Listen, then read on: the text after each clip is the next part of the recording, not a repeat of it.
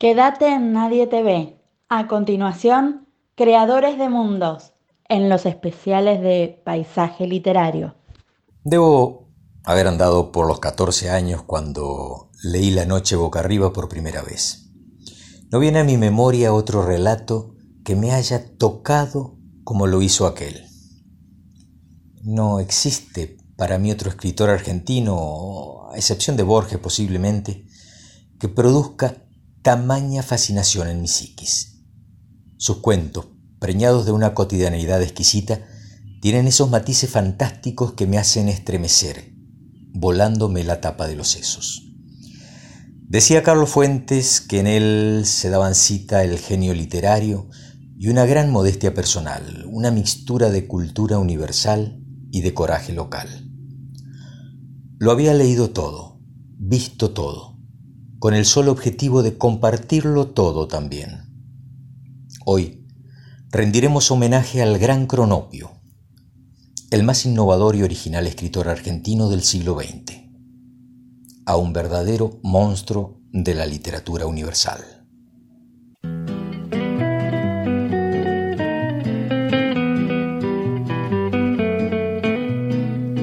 El año en que cumplí ocho años fue un año extraordinario.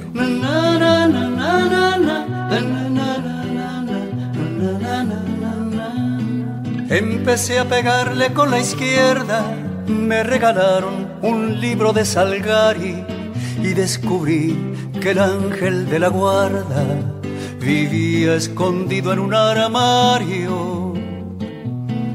Yo habría dado la vida a los ocho años por pasar la manito por el pelo del caballo, del llanero solitario.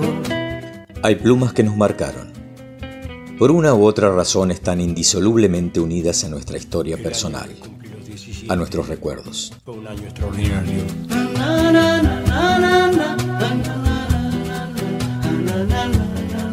Robé una foto de amor de Rita Hayworth Compré un cinto lleno de tachuelas y aprendí el horario de los trenes, observando el temblor de las estrellas. Yo hubiera dado la vida a los 17 por recorrer subido en una moto el perfil de la República Argentina.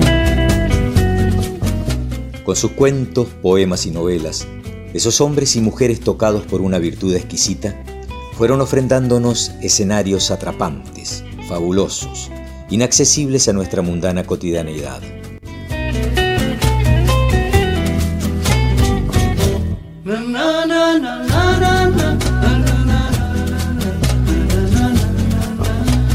El año en que cumplí los 24 fue un año extraordinario.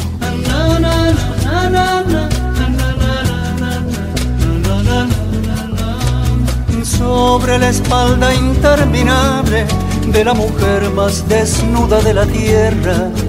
Escribí una canción que presenté al Festival Nacional de la Tristeza. Yo hubiera dado la vida a los 24 por cantar una canción de amor con la fuerza del avión de Casablanca a sus letras mágicas les debemos los sueños más hermosos, pero también nuestras más pavorosas pesadillas. Son el combustible de la imaginación, esa llama que mantiene nuestros miedos y anhelos encendidos. Rita Hayworth en la foto ya no baila. El cinto con tachuelos se ha perdido. Y en el Museo de Cera de París está el caballo del llanero solitario.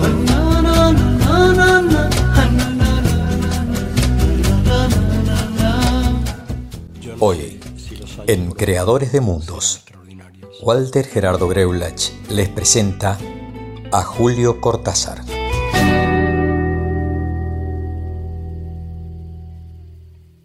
Julio Cortázar nació en Bruselas en 1914. Escritor argentino, una de las grandes figuras del llamado boom de la literatura hispanoamericana, fenómeno editorial que en la década del 60 dio merecida proyección internacional a los narradores de nuestro continente.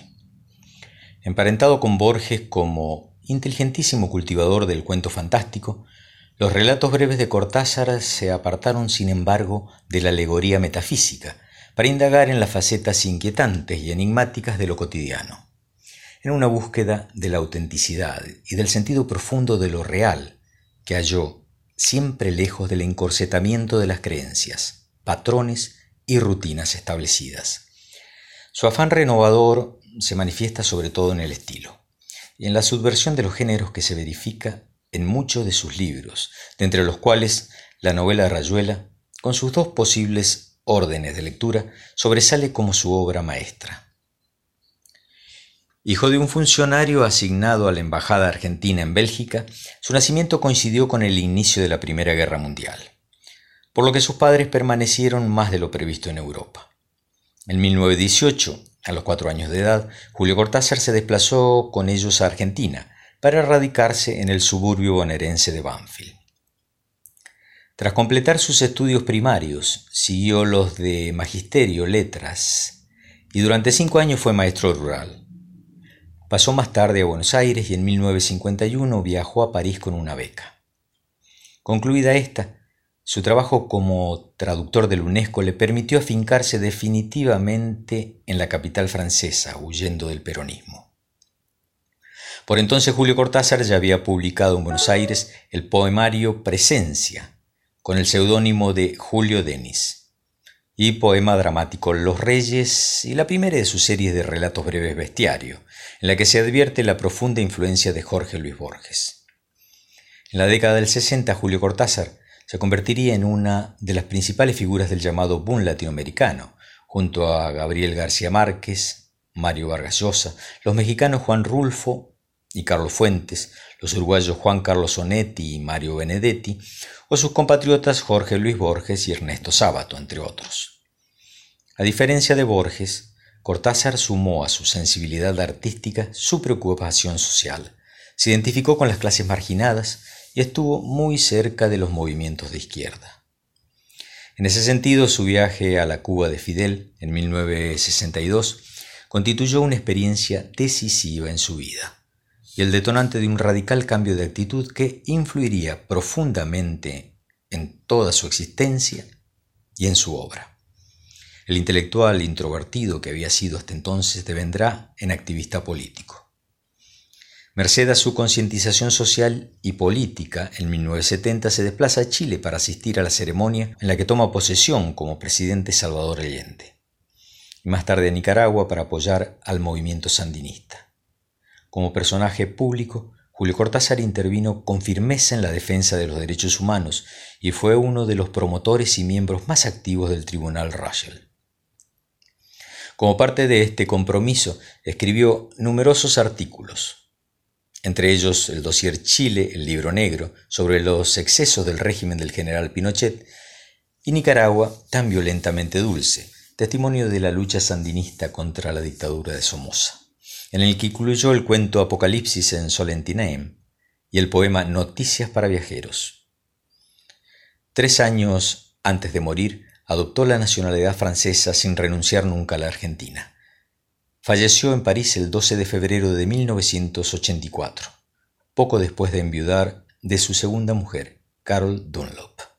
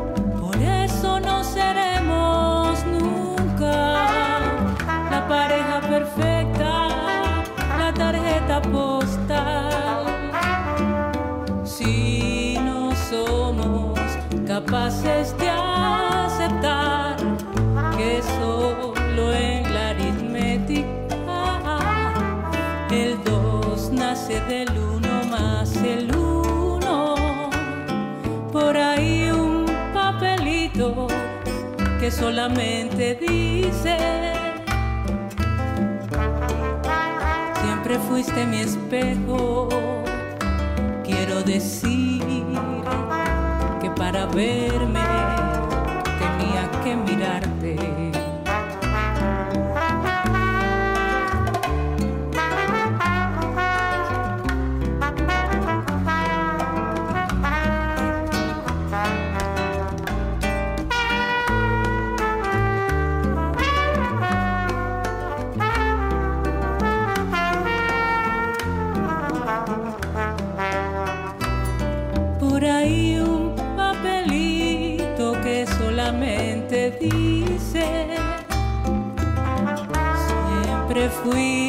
Fuiste mi espejo.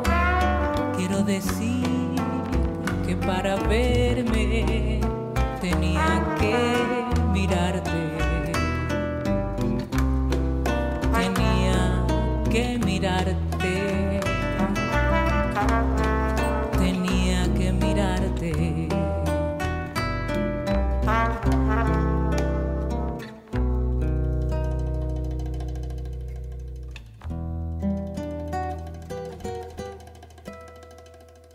Había empezado a leer la novela unos días antes.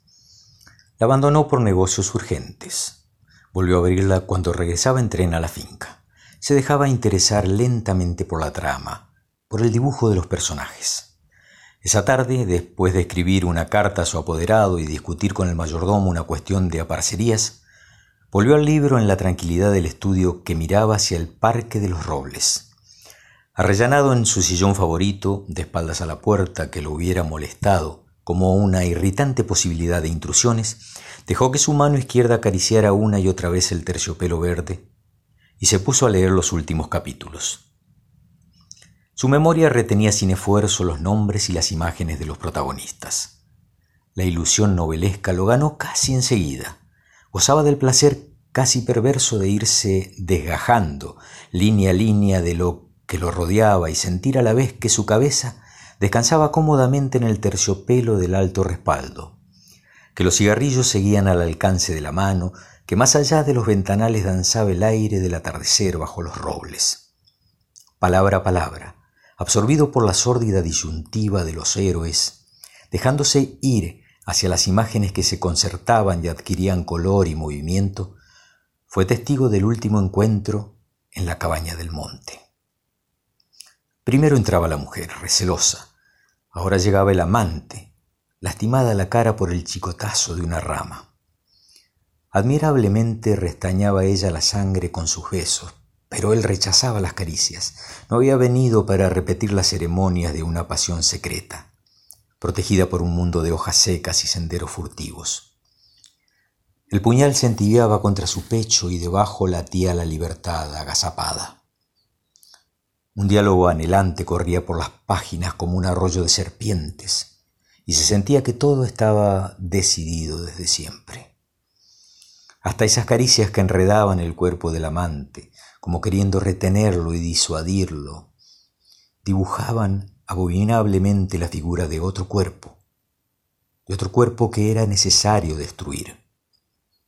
Nada había sido olvidado, coartadas, azares, posibles errores. A partir de esa hora, cada instante tenía su empleo minuciosamente atribuido. El doble repaso despiadado se interrumpía apenas para que una mano acariciara una mejilla. Empezaba a anochecer. Sin mirarse ya, atados rígidamente a la tarea que los esperaba, se separaron en la puerta de la cabaña. Ella debía seguir por la senda que iba al norte. Desde la senda opuesta, él se volvió un instante para verla correr con el pelo suelto. Corrió a su vez, parapetándose en los árboles y los setos, hasta distinguir en la bruma malva del crepúsculo la alameda que llevaba a la casa. Los perros no debían ladrar y no ladraron. El mayordomo no estaría a esa hora y no estaba. Subió los tres peldaños del porche y entró. Desde la sangre galopando en sus oídos le llegaban las palabras de la mujer. Primero una sala azul. Después una galería, una escalera alfombrada. En lo alto dos puertas. Nadie en la primera habitación, nadie en la segunda. La puerta del salón y entonces, y entonces el puñal en la mano, la luz de los ventanales, el alto respaldo de un sillón de terciopelo verde, la cabeza del hombre en el sillón leyendo una novela. Julio Cortázar, Continuidad de los Parques.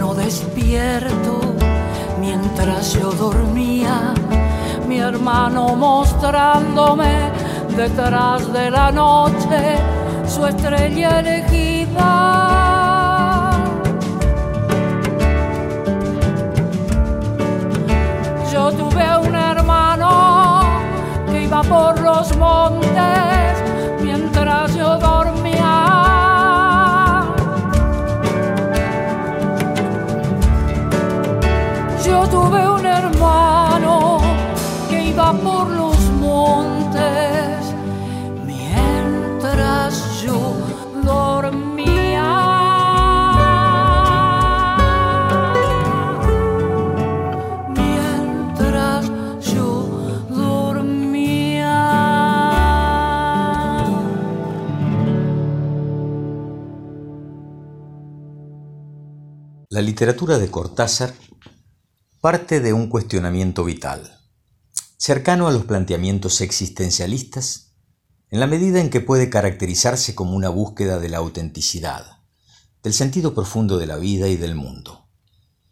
Tal temática se expresó en ocasiones en obras de marcado carácter experimental, que lo convierten en uno de los mayores innovadores de la lengua y la narrativa en lengua castellana.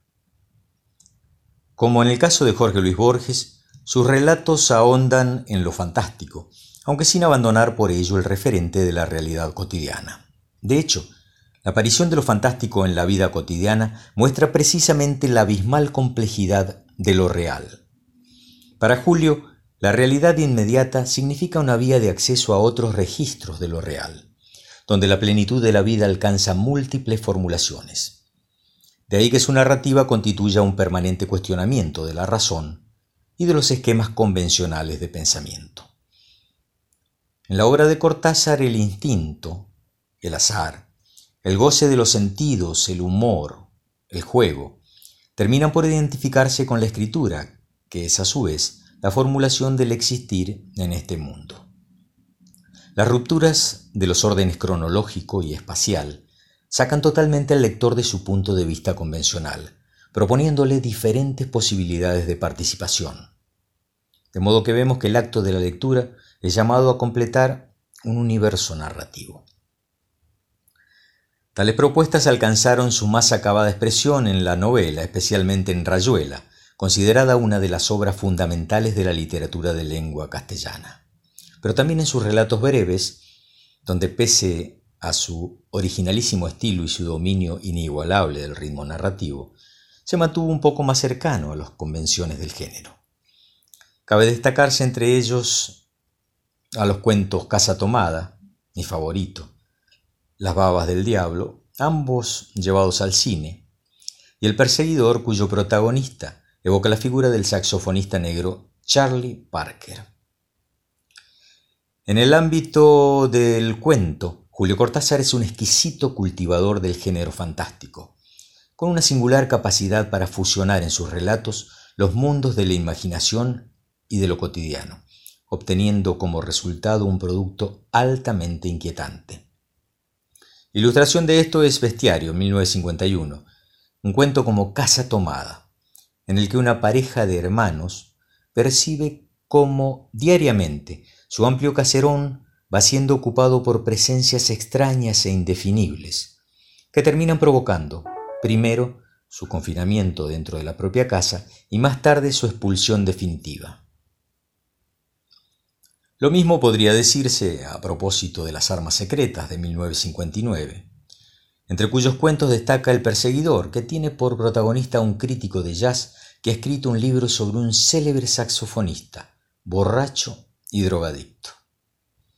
En los cuentos de Final de Juego, en el 64, encontramos algunas de las descripciones más crueles de Cortázar, como por ejemplo en Las Ménades, una auténtica pesadilla.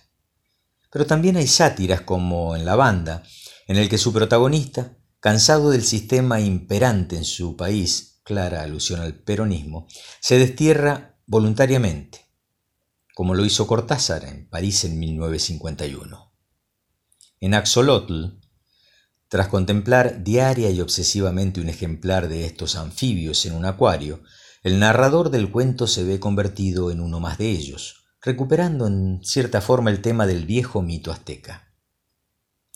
De todos los fuegos el fuego del 66, compuesto por ocho relatos, me gustaría destacar La autopista del sur, historia de un amor nacido durante un embotellamiento, cuyos protagonistas que no se han dicho ni siquiera el nombre son arrastrados por la riada de vehículos por horas y horas. Cuando el atasco se deshace, ya no volverán a encontrarse nunca más. Impresionante es asimismo el cuento que da título a la colección, ¿no? en que se mezclan admirablemente una historia actual con otra ocurrida cientos de años atrás. En los también ocho cuentos de Octaedro, escrito en 1974, lo fantástico vuelve a mezclarse con la vida de los hombres, casi siempre en el momento más inesperado de su existencia. Más cercanas a lo cotidiano y abiertas a la normalidad son sus tres últimas producciones. Alguien que anda por allí en el 77, queremos tanto a Glenda en el 80 y Deshoras del 82, sin que por ello dejen de estar presentes los temas y motivos que caracterizaron siempre su producción. Pero es precisamente lejos del relato corto donde reside la huella revolucionaria e irrepetible que Julio Cortázar dejó en la literatura hispanoamericana. El momento álgido de esta propuesta rupturista e innovadora, que aniquilaba las convenciones genéricas, fue sin duda la escritura de Rayuela en 1963. Protagonizada por un alter ego de Cortázar, Horacio Oliveira, Narra el itinerario de un intelectual argentino en París, en su primera parte, y luego en Argentina, en la segunda, para agregar en una tercera parte, eh, al modo de misceláneas, una serie de anotaciones, recortes periodísticos, poemas y citas que pueden intercalarse en la lectura de las dos primeras. Según el recorrido que decide el lector, aquí está la originalidad, a partir de los dos que propone el autor.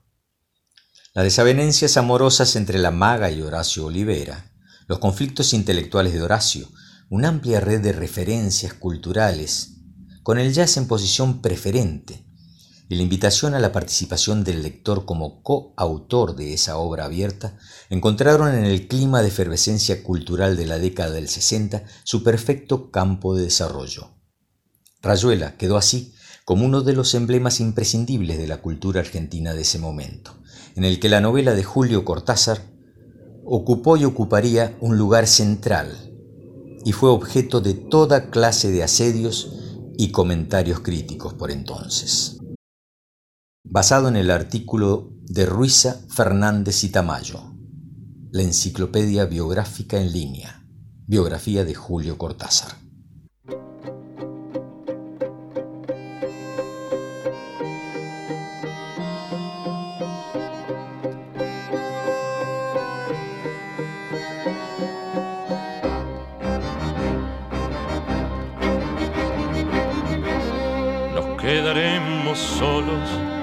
De noche, nos quedaremos solos, mi almohada y mi silencio, y estar a la ventana mirando inútilmente los barcos y los puentes que nebran sus agujas.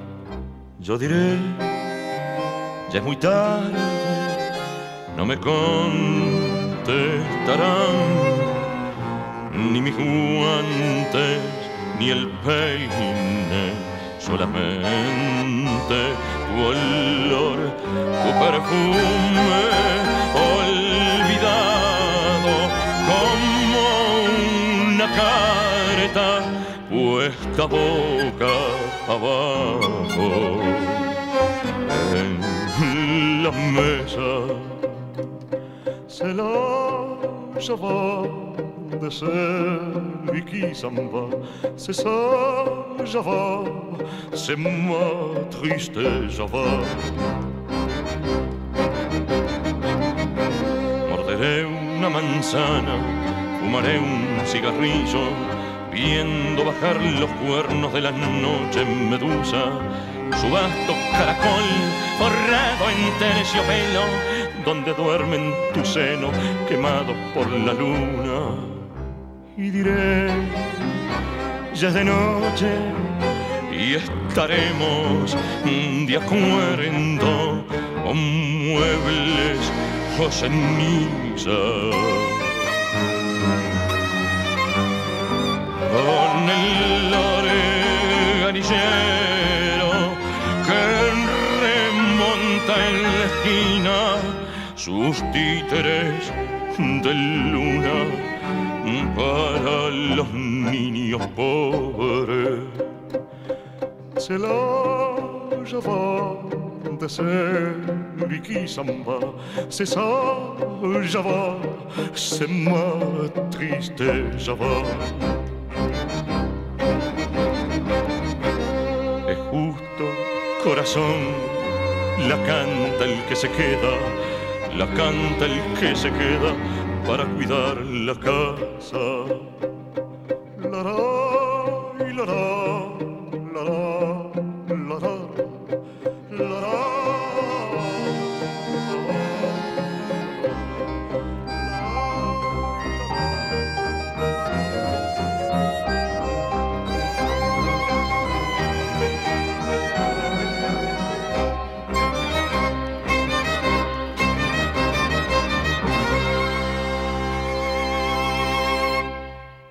Creo que todos tenemos un poco de esa bella locura que nos mantiene andando cuando todo alrededor es insanamente cuerdo. En la parada anterior, a Julio Cortázar. Pedro entreabrió la puerta que daba a la calle alrededor de las seis de la mañana, como lo hacía siempre, y asomó la mitad del torso al exterior. Amanecía en Paraná el segundo lunes de noviembre. Una tenue luz recoloreaba las casitas sobre Francisco Soler y Bucetich. El aguachento cielo, sumado a una brisa inquieta, aconsejaba el uso del camperón impermeable para cubrir el saco de la oficina. Su primera acción tras ingresar fue prender la radio que estaba sobre la heladera. Un escalofrío, acompañado por un bufido, lo obligó a acercarse a la hornalla encendida donde se calentaba el agua para el mate. Después de tomar un par de amargos, que chupó con fricción, provocando ese ruido que tanto le agradaba. Se pegó al espejo del baño iniciando el ritual de todas las mañanas. quince minutos de exhaustiva afeitada, depilada entre las cejas y ataque a los pelos de la nariz y las orejas con la pincita. Efectuó unas pocas elongaciones para aflojar los músculos y criquió sus dedos en una infaltable rutina de los últimos 21 años. Tras sacar los panes de la tostadora, elevó el volumen de la radio. Comenzaba el programa matutino y los chistes de Rolo le insuflaban el soporte anímico necesario para enfrentar la jornada. Entre bocado, risa y mate, Pedro se fue vistiendo y una vez puesto el traje, repasó obsesivamente el pantalón y el saco con el cepillo herencia de su vieja. Alimentó el gato, revisó cerraduras, luz y gas. Al pisar la vereda a las siete menos veinte en punto, como era su costumbre, saludó con una leve inclinación de cabeza a doña Julia, que ya baldeaba la vereda de la pensión de la esquina. Las dos cuadras hasta la parada de Ramírez las realizó tarareando un tema de Sabina. Apuró el paso a cincuenta metros de llegar, cuando los primeros botones rodaron por su calva. El perro de la roticería del Tano le ladró por milésima vez y por vez milésima se sobresaltó. Comentaron con el kiosquero sobre el clima de mierda y el partido que Patronato había jugado el domingo. La plática siempre era corta y no salía de esos dos temas. Este año se ascendemos, Beto, hay que tener fe, exclamó mientras se encaramaba al bondi número 8 que enfilaba para Andrés Paso. Carlitos el colectivero le dijo algo sobre el temporal que se avecinaba, preguntándole la razón por la que no traía paraguas. No pensé que iba a ser tan brava la cosa. Quizás cuando salga ya no llueva más. Se sentó en la fila del fondo, como todos los días, y estudió los rostros de los pasajeros, las mismas anónimas caras que lo venían acompañando desde hacía tanto tiempo. Unos dormían, otros bostezaban, algunos esgrimían una tibia conversación. Esa cotidianeidad, ese saberse seguro, arrullaban a Pedro. La respiración, el murmullo, los olores de treinta y pico de almas eran ya parte de su ser. En la esquina de la escuela normal se observaba escaso movimiento. Solo algunos empleados públicos, bancarios o madrugadores docentes y alumnos se guarecían de la lluvia bajo los aleros. Al cruzar la peatonal, el cielo se había terminado de desfondar diluviaba, y el viento creciente estremecía árboles, autos y edificios. Pedro sopesaba el lugar donde se bajaría. Las oficinas quedaban en 25 de junio, entre las dos paradas. Siempre descendía en la parada anterior, pese a que le quedaba unos pocos metros más alejada, pues le gustaba detenerse unos segundos a chismear la vidriera de la librería del Ateneo sobre Buenos Aires esta vez prefirió seguir. Al pasar frente al edificio donde trabajaba, vio a Marco, Julia y Aldo ingresando al edificio. Tenía un desafío al paddle para la tardecita con este último, pero era difícil que el clima se lo permitiera. Era la hora siete menos cinco cuando bajó del ocho. Carlitos le prestó el paraguas mientras le decía, me lo devuelves mañana, tengo otro acá, es un infierno allá afuera. Trotó con cuidado por la refalosa vereda, inclinando hacia el frente el paraguas para que no se lo desbaratara el viento. Dos cuadras y media más allá, se escucharon gritos y un puñado de gente se arremolinó en la esquina en menos de un minuto. A la distancia, parecía como si cerca de la librería un muro se hubiese caído aprisionando a alguien. Se oían angustiosas llamadas de auxilio. Pedro Heriberto Torres cerró el paraguas se limpió los zapatos en el felpudo e ingresó al amplio hall que precedía las oficinas. Entornó los párpados con fuerza, sin poder aprisionar el tibio líquido que desbordaban sus ojos, lo único con capacidad de movimiento en su tullido cuerpo. La misma rutina interminable, el comenzar del ya lejano lunes y aquellos setenta y cinco minutos eternos calcados una y otra vez.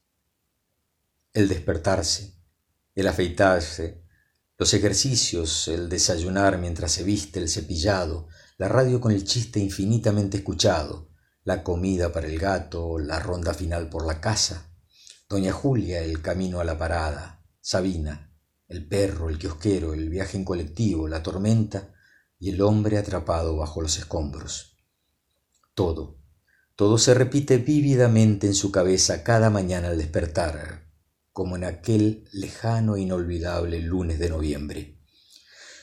Con una única excepción, un detalle que no concuerda con la realidad y que su mente, en esa eterna repetición, se niega a duplicar. El de haberse bajado en la parada anterior para, pese a la tormenta, ver los nuevos libros del Ateneo, como siempre.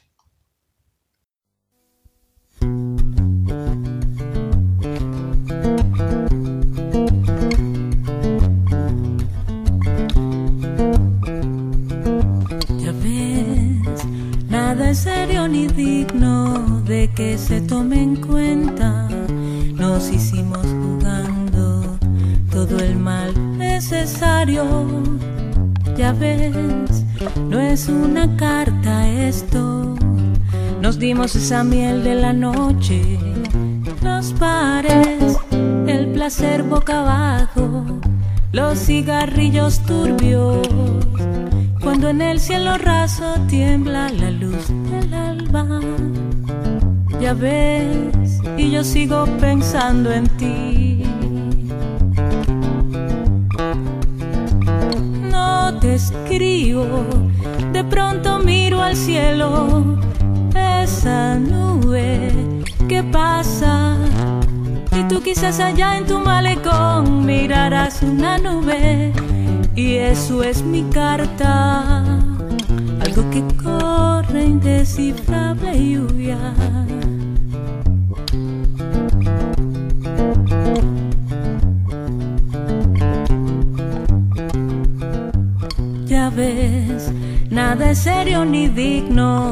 Que se tome en cuenta. Nos hicimos jugando todo el mal necesario.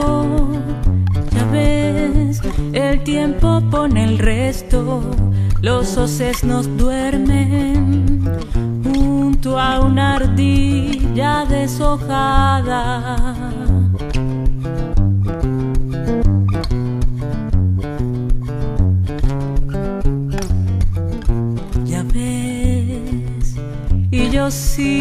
Sigo pensando en ti y yo sigo pensando en ti. Y yo sigo pensando en ti.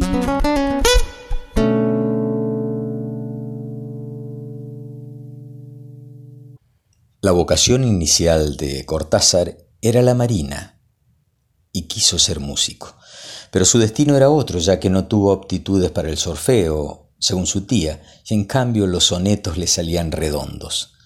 A los 12 años proyectó un poema que modestamente abarcara la entera historia de la humanidad y escribió las 20 páginas correspondientes a la edad de las cavernas. Cortázar leía demasiado, como era de esperar de todo buen escritor, pero aparentemente esta virtud genial no fue bien vista por su director de educación primaria, que le hizo una ditirámbica petición a la madre del genio, que les racionen los libros, por favor. Ese día Julio Cortázar empezó a saber que el mundo estaba y estará repleto de idiotas.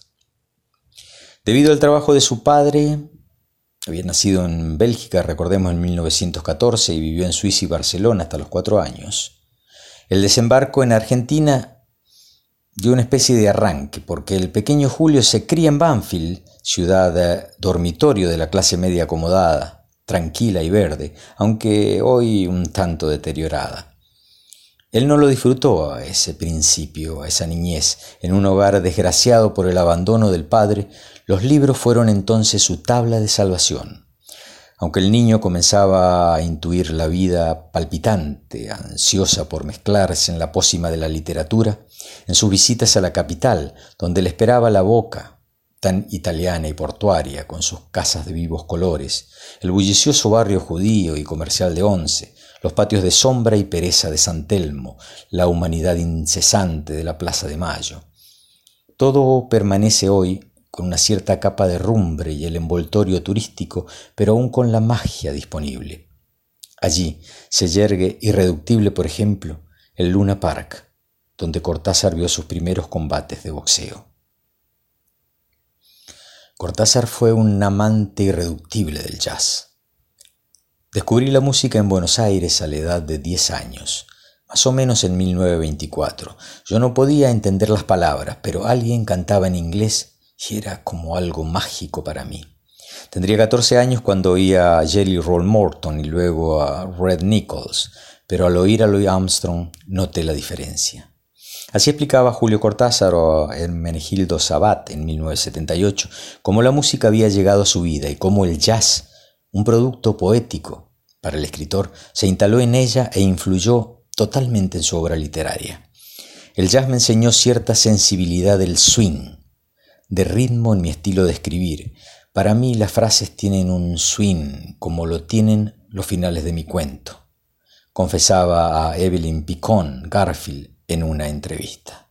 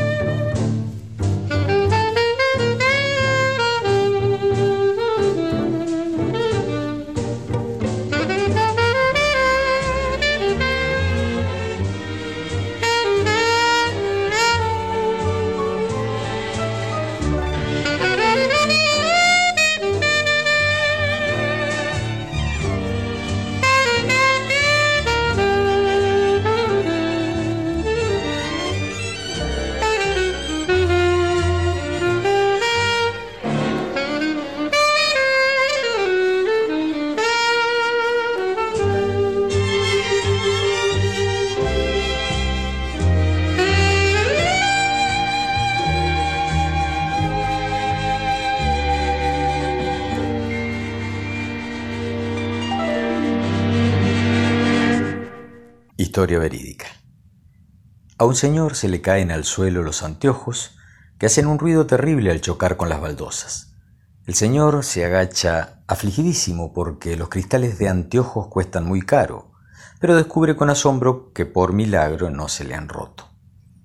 Ahora este señor se siente profundamente agradecido y comprende que lo ocurrido vale por una advertencia amistosa, de modo que se camina a una casa de óptica y adquiere enseguida un estuche de cuero almohadillado, doble protección, a fin de curarse en salud. Una hora más tarde se le cae el estuche y al agacharse sin mayor inquietud, descubre que los anteojos se han hecho polvo. A este señor le lleva un rato comprender que los designios de la providencia son inescrutables y que en realidad el milagro ha ocurrido ahora. El diario a diario. Un señor toma el tranvía después de comprar el diario y ponérselo bajo el brazo. Media hora más tarde desciende con el mismo diario bajo el mismo brazo, pero ya no es el mismo diario. Ahora es un montón de hojas impresas que el señor abandona en un banco de plaza.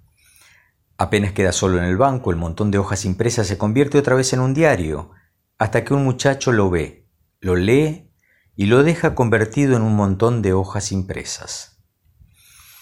Apenas queda solo en el banco, el montón de hojas impresas se convierte otra vez en un diario, hasta que una anciana lo encuentra, lo lee y lo deja, convertido en un montón de hojas impresas. Luego se lo lleva a su casa y en el camino lo usa para empaquetar medio kilo de acelgas, que es para lo que sirven los diarios, después de estas excitantes metamorfosis, ¿no? Aplastamiento de las gotas. Yo no sé, mira, es terrible como llueve. Llueve todo el tiempo, afuera, tupido y gris.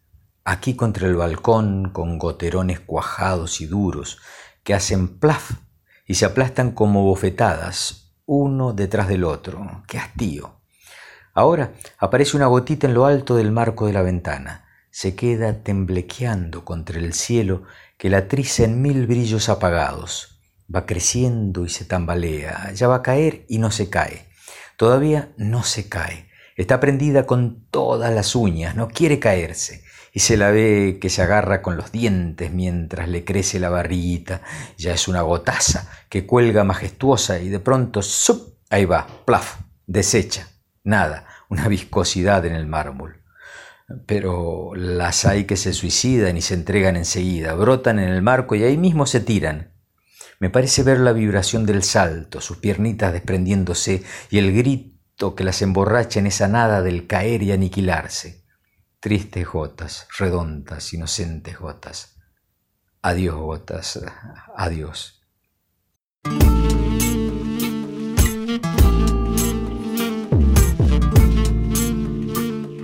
Cayuela, capítulo 7. Cerca me miras, cada vez más de cerca. Textos escritos y publicados hace años, con cronopios o sin ellos, en torno a su mundo de juego, a esa grave ocupación que es jugar cuando se buscan otras puertas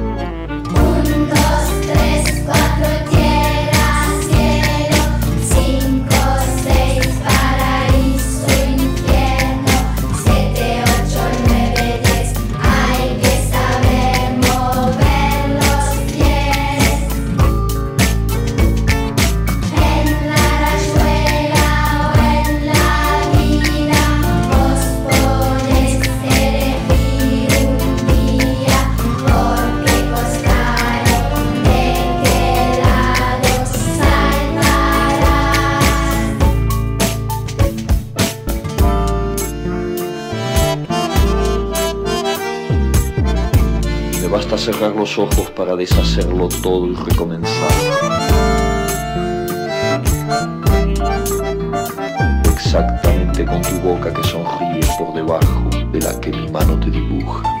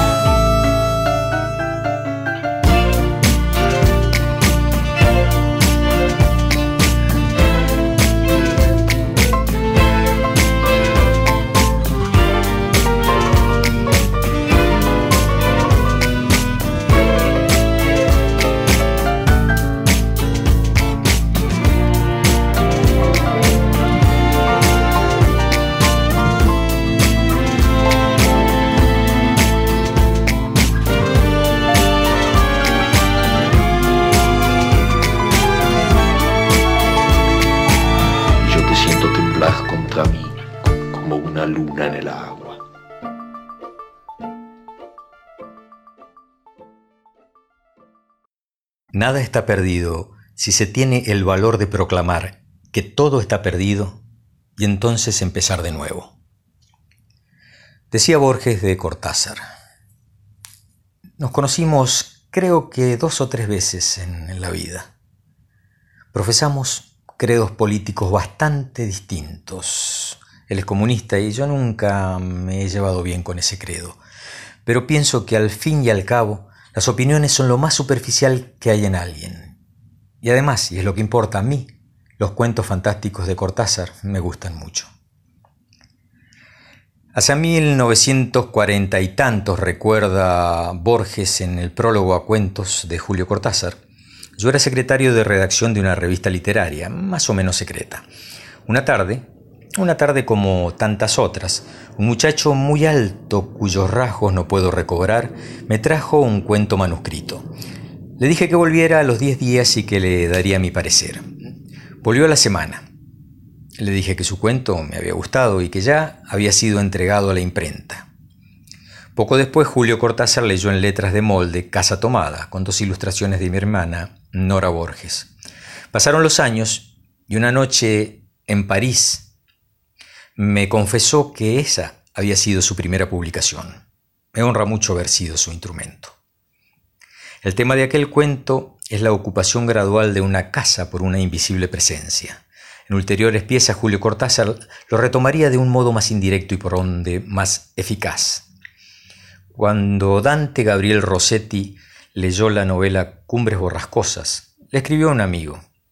La acción transcurre en el infierno, pero los lugares, no sé por qué, tienen nombres ingleses. Algo análogo pasa con la obra de Cortázar. Los personajes de su fábula son deliberadamente triviales. Los rige una rutina de casuales amores y de casuales discordias. Se mueven entre cosas triviales marcas de cigarrillo, vidrieras, mostradores, whisky, farmacias, aeropuertos, andenes. Se resignan a los periódicos y a la radio. La topografía corresponde a Buenos Aires o a París. Y podemos creer, al principio, que se trata de meras crónicas. Poco a poco sentimos que no es así.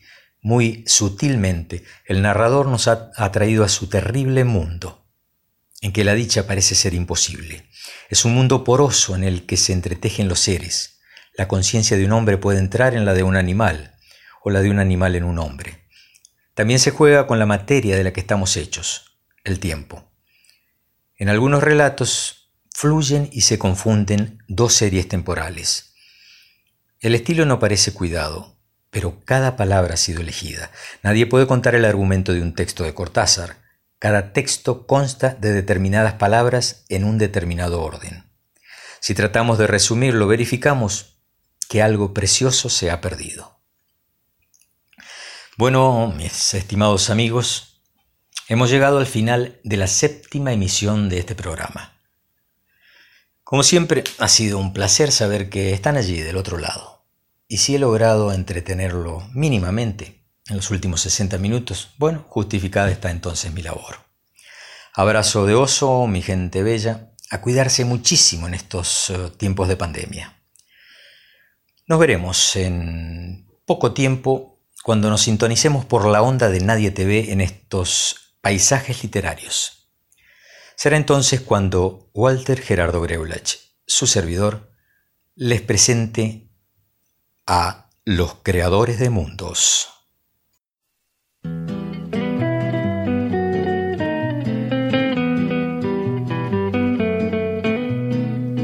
El año en que cumplí ocho años fue un año extraordinario.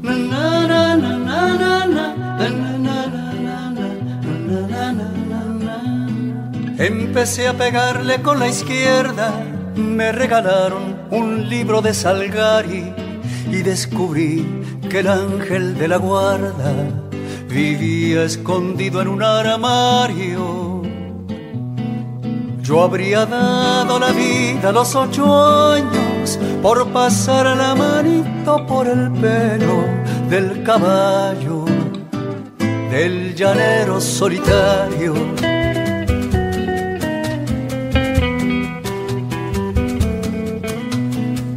El año en que cumplí los 17 fue un año extraordinario.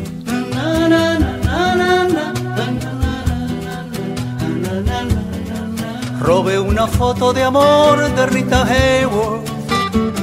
Compré un cinto lleno de tachuelas y aprendí el horario de los trenes, observando el temblor de las estrellas. Yo hubiera dado la vida a los 17 por recorrer subido en una moto el perfil de la República Argentina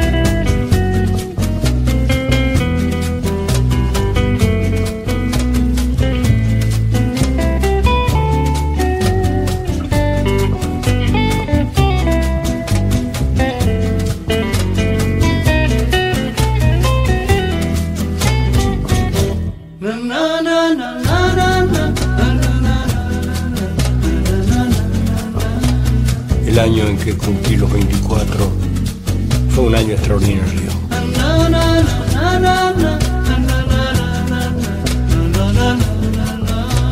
Sobre la espalda interminable de la mujer más desnuda de la tierra, escribí una canción que presenté al Festival Nacional de la Tristeza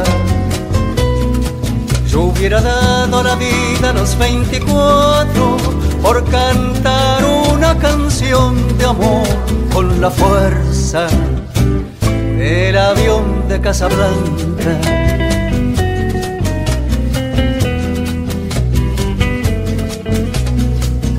Yo no sé si los años por venir serán extraordinarios.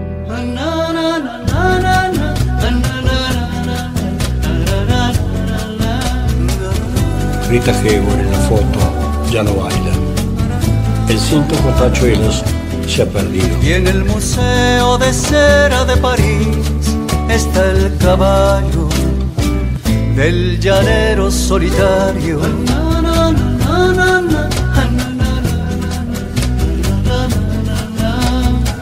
Yo no sé si los años por venir serán extraordinarios.